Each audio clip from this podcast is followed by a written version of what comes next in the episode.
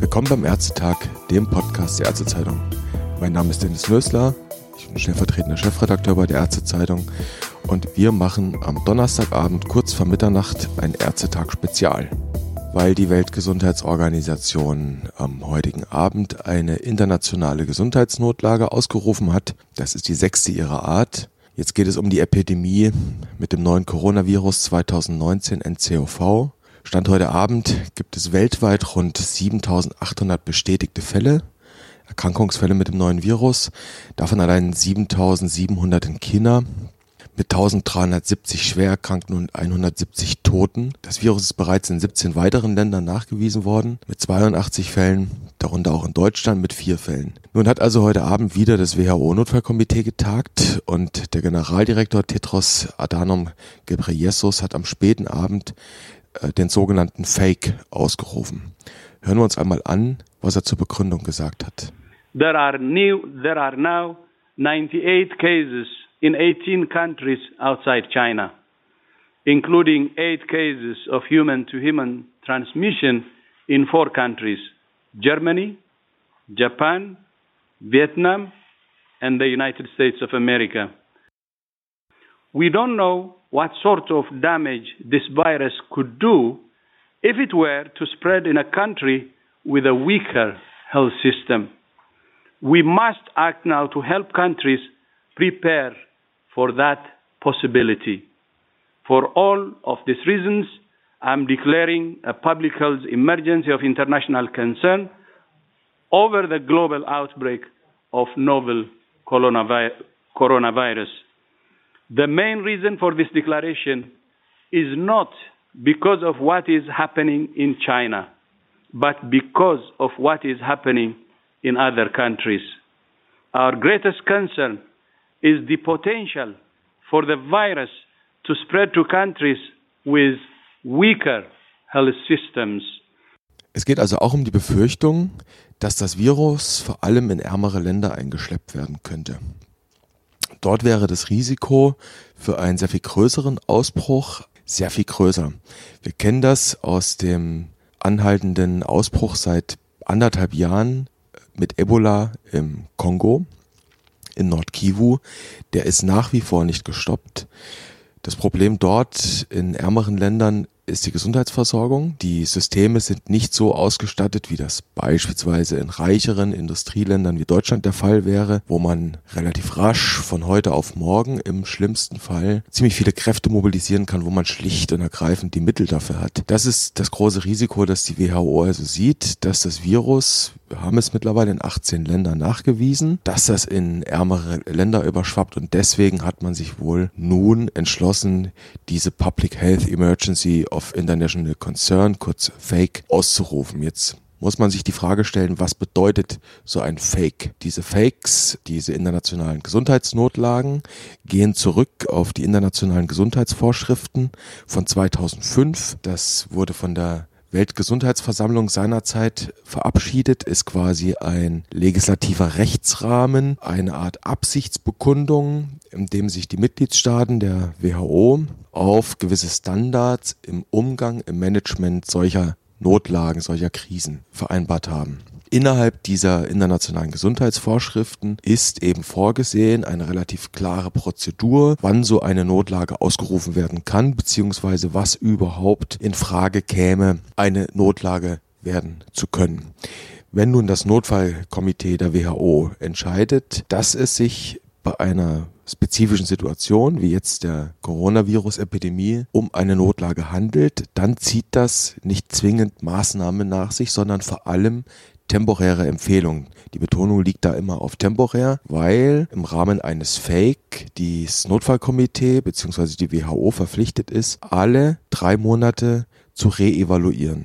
Was haben die Empfehlungen gebracht? Muss man sie anpassen? Muss man die Empfehlung nach oben schrauben? Muss man sie nach unten schreiben? Kann man vielleicht sogar wieder davon Abstand nehmen, dass es sich dabei um eine Notlage handelt?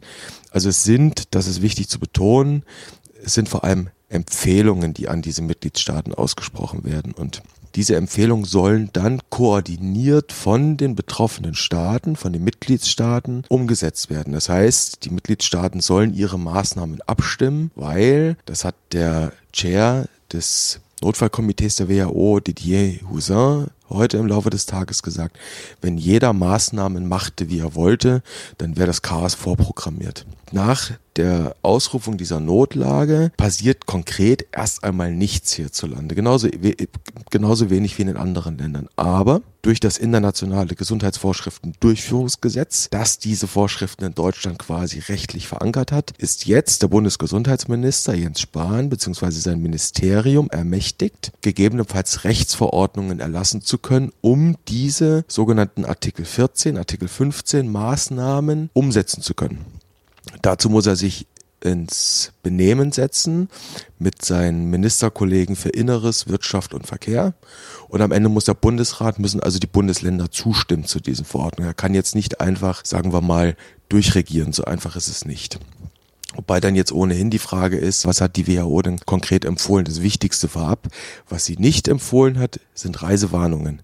Davon hat sie abgesehen mit einer ganz deutlichen Begründung, nämlich Reisewarnungen könnten den Verkehr zum Alarm bringen. Das könnte nicht nur die Wirtschaft schädigen, das könnte im schlimmsten Fall sogar notwendige Hilfe, den Austausch von Fachleuten, also auch Austausch von WHO-Fachleuten zwischen den Ländern, die an der Seuchenaufklärung beteiligt sind, unterbinden oder hemmen. Also die WHO sieht eher negative Aspekte äh, bei Reisewarnung. Das hat sie nicht empfohlen. Sie hat sehr wohl empfohlen, äh, sich allen Mitgliedstaaten, insbesondere auch China, jetzt alle Maßnahmen noch mehr zu verstärken, als sie vielleicht ohnehin schon getan werden, um den Ursprung dieses neuen Virus zu finden, um an Impfstoffen zu arbeiten, an potenziellen neuen Virostatika, an neuen diagnostischen Methoden, vielleicht an Schnelltests. Sie hat aufgerufen, die Surveillance zu verstärken. Sie hat empfohlen, insbesondere für China, dass an internationalen Flug- und Seehäfen Ausreisekontrollen gemacht werden sollen. Das machen die Asiaten ohnehin in solchen Fällen oft. Man kennt das aus dem Fernsehen. Die Bilder mit den Fieberthermometern, mit diesen großen Kameras, die quasi massenhaft die Leute scannen und Temperaturen versuchen auf die Ferne zu detektieren, in der Hoffnung, dass man äh, fiebrige Patienten so rausfischen kann und auf möglichen Verdacht hin abprüfen kann. Das hat die WHO tatsächlich empfohlen. Wie es konkret umzusetzen ist, steht jetzt so in dem Advisory Paper nicht drin. Jetzt muss man sich nochmal die Frage stellen, wenn eine internationale Gesundheitsnotlage ausgerufen wird von der Weltgesundheitsorganisation, klingt das dramatisch, klingt das drastisch, aber das muss es eben gar nicht sein. Diese Ausrufung einer Notlage ist eine absolute Vorsichtsmaßnahme, die soll die Vigilanz schärfen, insbesondere bei den Mitgliedstaaten, die soll für ein koordiniertes, akkordiertes Vorgehen sorgen. Denn eins kann man im Moment jedenfalls sagen, das Virus ist kein zu unterschätzender Kandidat, aber es ist eben auch nicht Ebola oder Marburg-Virus. Wir haben nach den Zahlen, die im Moment vorliegen, eine Letalitätsrate von etwa zweieinhalb Prozent. Zumindest ist das das, was die Zahlen der WHO im Moment hergeben. Da kann es eine Unter- und Überdetektion geben. Also es kann sein, dass sehr viele Fälle noch gar nicht bekannt sind. Es kann auch sein, dass die Zahl der Todesfälle noch nach oben geht. Das weiß man einfach nicht. Wenn man diese Letalitätsrate von 2,5 Prozent einmal ins Verhältnis setzt, beispielsweise zur jährlichen saisonalen Influenza, da muss man sagen, dort schwankt die Letalitätsrate um die 0,5 Prozent, was die bestätigten Influenza-Todesfälle betrifft.